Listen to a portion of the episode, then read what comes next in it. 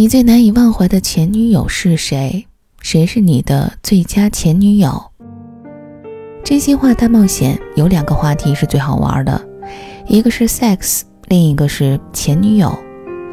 我们最常聚会的地方是芥末和辣椒的火锅店，身边每个朋友最私密的八卦，我们都是在这儿知道的。今天的故事来自高阳，准确的说，是来自高阳的前女友梁纯。高阳第一次见到梁纯是在一个深夜，保险理赔员高阳终于从尖酸女客户那儿逃出来，已经深夜十二点了，累得要死，径直走向自己的帕萨特，却惊讶地发现一辆红色甲壳虫横在后面，把帕萨特死死地堵在停车位里。高阳愣在原地，看着红色甲壳虫发呆。小区里黑漆漆的一片。好不容易叫醒了传达室的保安，保安哈欠连天，一脸不爽。十号楼二单元二零二。高阳按响了二零二的门铃，门砰的打开，散着头发、穿着睡衣、光着脚、叼着牙刷的梁纯站在门口，冷冷地盯着高阳，不说话。高阳有点心虚：“你是七三零六的车主吗？”梁纯一脸不爽。是啊，怎么着？说话的时候，牙膏沫喷了高阳一脸。高阳抹了一把脸，尽可能的温和。麻烦你把车挪一挪，挡住我的车了。梁纯冷笑一声：“哼，谁让你的车占我车位的？”高阳连忙解释：“我不是故意的，我原本打算马上就走的。”梁纯喊了一声：“那今晚上就在这待着吧。”高阳还要说话，梁纯砰的把门关了。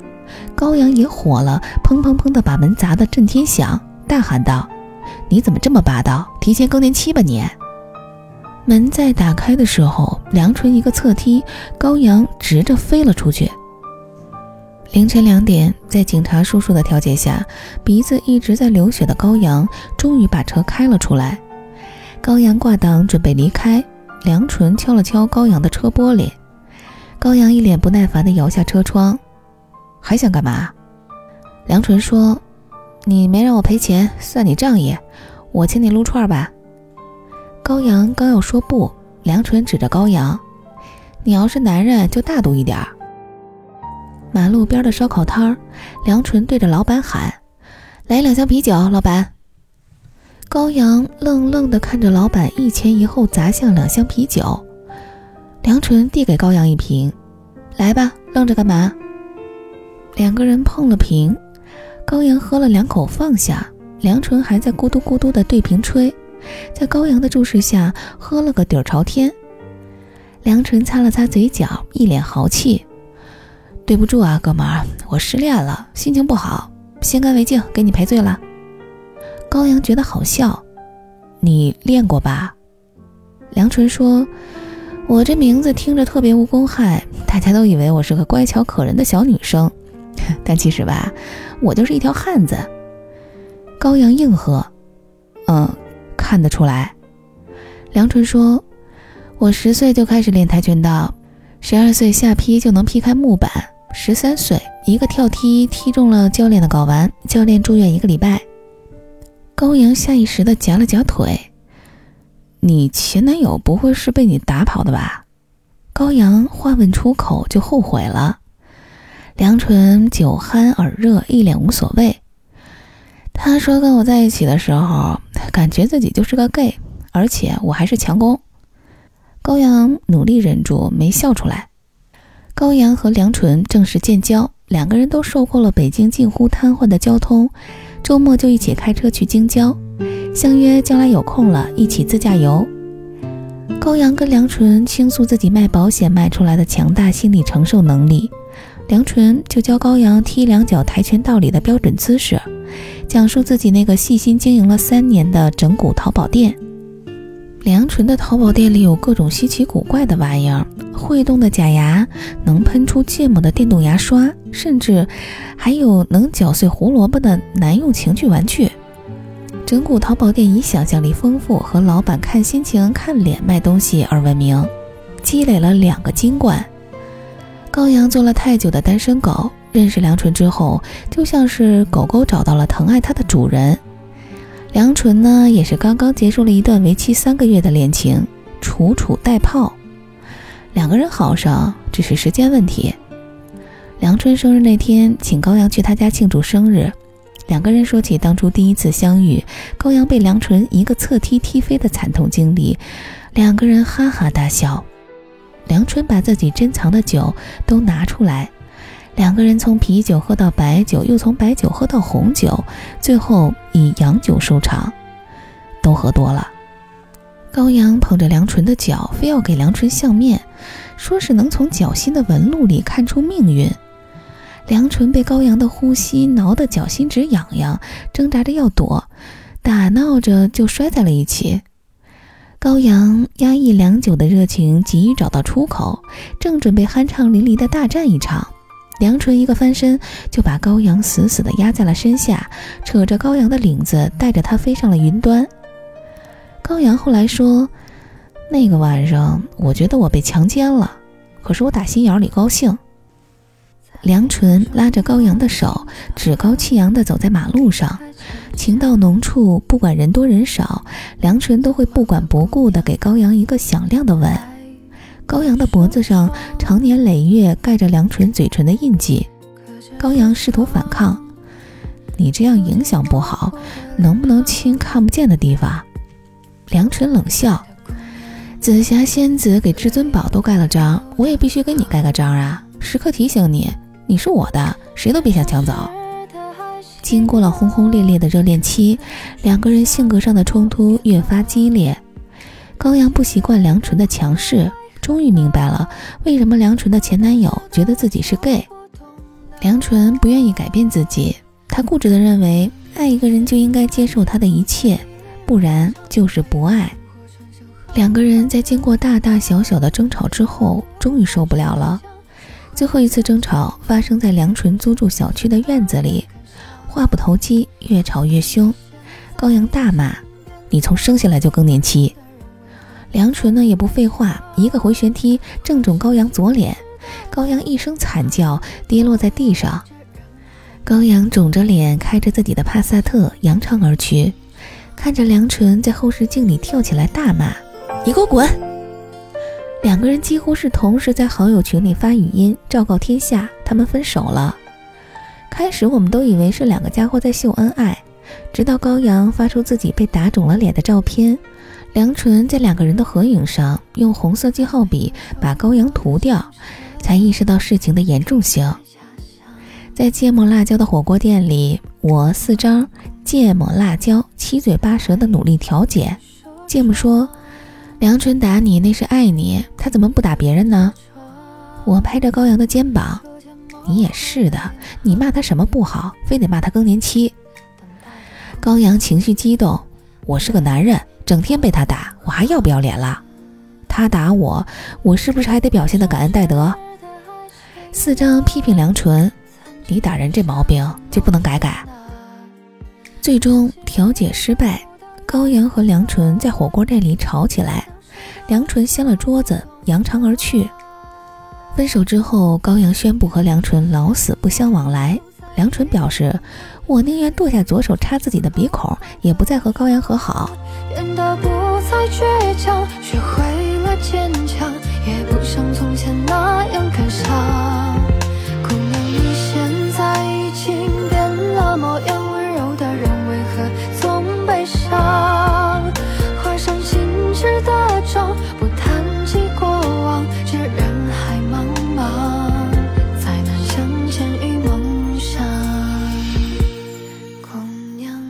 的同事吴婵在高阳的空窗期出现，两个人迅速打得火热。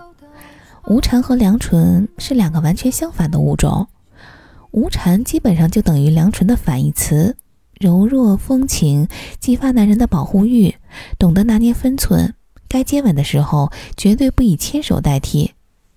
高阳从来没有见过吴婵卸妆的样子，吴婵只要出现在高阳面前，永远是妆容精致，小鸟依人。高阳觉得这才是他想要的爱情，两个人迅速成为一对儿。吴婵也占据了高阳的副驾驶座。你说人活一生不是用来讨好别人。我们不敢把这件事儿告诉梁纯。高阳带着吴婵来芥末辣椒火锅店找我们聚餐。高阳搂着吴婵，有点炫耀。吴婵小鸟依人，对谁都礼貌。我们都祈祷梁纯千万不要来。可是墨菲定律还是发挥了作用。梁纯像是受到了心灵感召一样，出现在了火锅店里。我们都担心梁纯会动手，但是梁纯加入我们，嘻嘻哈哈的吃火锅、喝啤酒，全程没有正眼看高阳和吴婵，这反而让高阳很有挫败感。高阳和吴婵的感情没有持续很长时间，吴禅结识了常年混迹于三里屯酒吧的齐飞。相比之下，吴禅觉得高阳完全失去了气场，就主动跟高阳提出了分手。高阳哪受过这种委屈，想不明白，气呼呼的去三里屯的酒吧挨个找，最后在一家酒吧找到了正在和齐飞喝酒的吴禅。高阳冲过去拉着吴禅就要走，齐飞按住高阳的手说：“兄弟，别不地道，交个朋友。”说着就把一瓶洋酒拍在桌子上。喝干净了，咱就是朋友。吴禅拉着齐飞的手，算了，他不能喝，别难为他。齐飞瞪了吴禅一眼，吴禅只好闭嘴。高阳借着失恋的后劲儿，也不废话，抄起酒瓶子，咕咚咕咚的开始喝。喝到一半，人就摔到了桌子底下。高阳醒来的时候，光着身子躺在路边，身上写着“我是 low 逼”。高阳想不明白吴禅为什么这么残忍，痛苦万分，胡子也不刮，白衬衫也不洗，头发也不剃，天天闷在家里打游戏、听情歌，泪流满面。晚上睡不着，爬起来在楼道里游荡，吓坏了邻居老大妈。我们给高阳打电话，高阳打死不接，无奈之下只好求助梁纯。梁纯听说之后也没多说，开车杀到高阳家里，生拉硬扯的把高阳拖出来。高阳挣扎的推开梁纯：“你干嘛？”梁纯不说话，拉着高阳上车。高阳吼：“去哪儿啊？”梁纯猛踩油门，车子飞驰而去。甲壳虫停在三里屯外的马路上，高阳有些尴尬：“来这儿干嘛？”梁纯不说话，盯着路口。一辆敞篷的跑车慢慢开出来，齐飞搂着吴婵在跑车里，音乐放得很大声。高阳气得脸色发青。梁纯猛踩油门，车子直冲过去。高阳还没反应过来，梁纯追上齐飞的跑车，把一团东西丢进了跑车里。甲壳虫远去，高阳讶异的回头。跑车猛地停下，里面呲啦啦地炸出烟花，无产惨叫，乱成一团。甲壳虫行驶在马路上，高阳惊魂未定，他们的车不会炸了吧？梁纯冷笑：“冷焰火炸不了。”高阳松了一口气。梁纯补充：“我还附送他们一盒大礼。”高阳愣住。跑车里，齐飞把冷焰火丢出去，松了一口气。随即，一个盒子跌落在地上，盒子里一团蟑螂迅速爬满了车座，惨叫声连连。为了让高阳彻底从阴影里走出来，梁纯积极张罗朋友聚会，从上半夜的大排档一直聚到下半夜的路边烧烤摊儿。高阳喝高了，梁纯就连拉带扯的把高阳运回家。在一次聚会上。感谢伟大的六度分离法，高阳认识了梁纯好朋友的好朋友铃铛。铃铛健谈，和高阳隔着好几个后脑勺，就在饭桌上聊起来。梁纯积极的给大家分着啤酒和烤串儿，好像根本没有看见高阳和铃铛互留了微信。一个礼拜之后，梁纯再约高阳出来聚餐，高阳推脱说工作忙。哦，今天累了，改天吧。最近上火了，不再参加了。梁纯很快明白了。有一次去找高阳，看到铃铛拎着菜走进他家楼道，梁纯愣了一会儿，转过身走了。在高阳和铃铛热恋的日子里，梁纯的跆拳道练到了黑带四段，已经跻身高手的水准。很长时间里，除了在朋友圈互相点赞，梁纯没有主动联系过高阳。直到有一天，梁纯不知道哪根筋搭错了，找好朋友要了铃铛的微信，加上之后点开朋友圈，才发现里面密密麻麻的都是铃铛和高阳恩爱的照片。梁纯沉默了好一会儿，又翻了翻高阳的朋友圈、微博，甚至是 QQ 空间，并没有任何秀恩爱的内容。梁纯笑了笑，心里不知道是该感激高阳，还是心疼自己。高阳准备在燕郊买房子，除了双方父母的资助，还缺一笔钱。想来想去，高阳决定把自己的帕萨特卖了，让我们几个好朋友帮着联系买家。二手车不好卖，折腾了好长时间，才找到一个不还价的买家。最终，那辆见证了高阳和梁纯相遇的二手帕萨特，以二十五万的不合理价格成交。一个戴眼镜的中年人来提车的时候，高阳又想起了那天第一次遇到梁纯的情景。高阳终于付了首付，和铃铛很快举行了婚礼。婚礼上，梁纯没有出现。作为高阳的好朋友。我们看到他有妻有房，也只能祝福，感叹人生无常。我们都看好的一对儿没能在一起。梁纯很长时间都没有出现在芥末辣椒火锅店的聚会上，在高阳和铃铛面前，我们也很少提及梁纯。今年铃铛怀孕了，高阳眼看着就要当爹，考虑到燕郊的房子离预约的医院实在太远。两夫妻就在高阳原来租住的地方租了一间房。铃铛的预产期提前到来，高阳慌了神，到处打不到车。情急之下，拿出手机叫专车。几分钟后，专车赶到。高阳扶着铃铛上车，车子疾驰在马路上。高阳猛地发现一切都很熟悉，抬起头看着后视镜里的女司机，不是别人，竟然是梁纯。而这辆车，就是自己当初卖掉的那辆帕萨特。铃铛在高阳怀里呻吟，高阳看着梁纯的背影，说不出话。车子疾驰，梁纯全程都没有回头。到了医院，高阳扶着铃铛下车，急急忙忙地往医院里冲。再回过头的时候，梁纯已经开着那辆帕萨特掉头，远远地开走了。不一会儿，就汇入滚滚车流之中。后来我们才知道，以不合理价格买下那辆帕萨特的人是梁纯。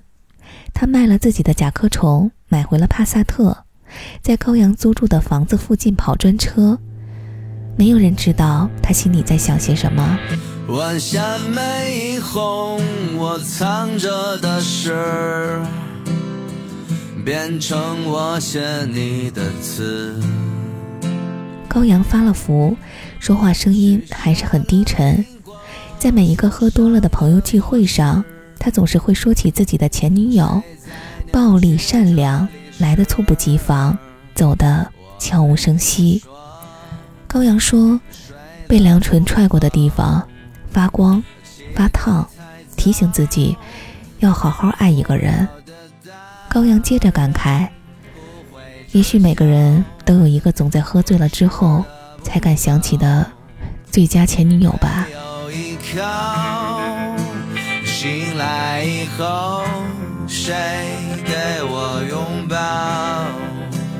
总有那么一个人，给了我们美好的青春，而我们却只能给他愧疚。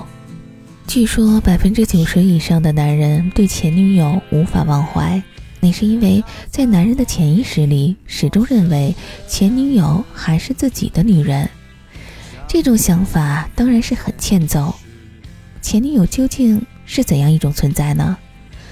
其实啊，每一个在我们生命中留下印记或者伤痕的人，始终都在回忆里鼓舞着我们，激励着我们。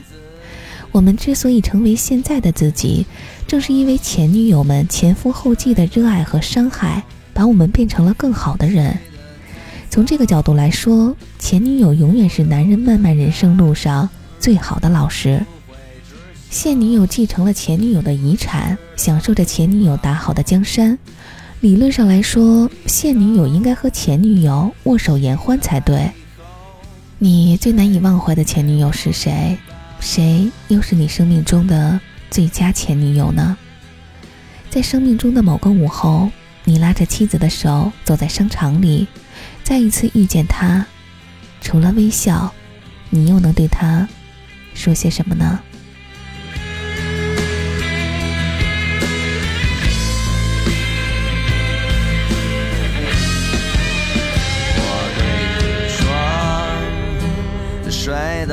不好，起得太早，富有的大人不会知晓，我吃得不饱，没有依靠，醒来以后谁给我拥抱？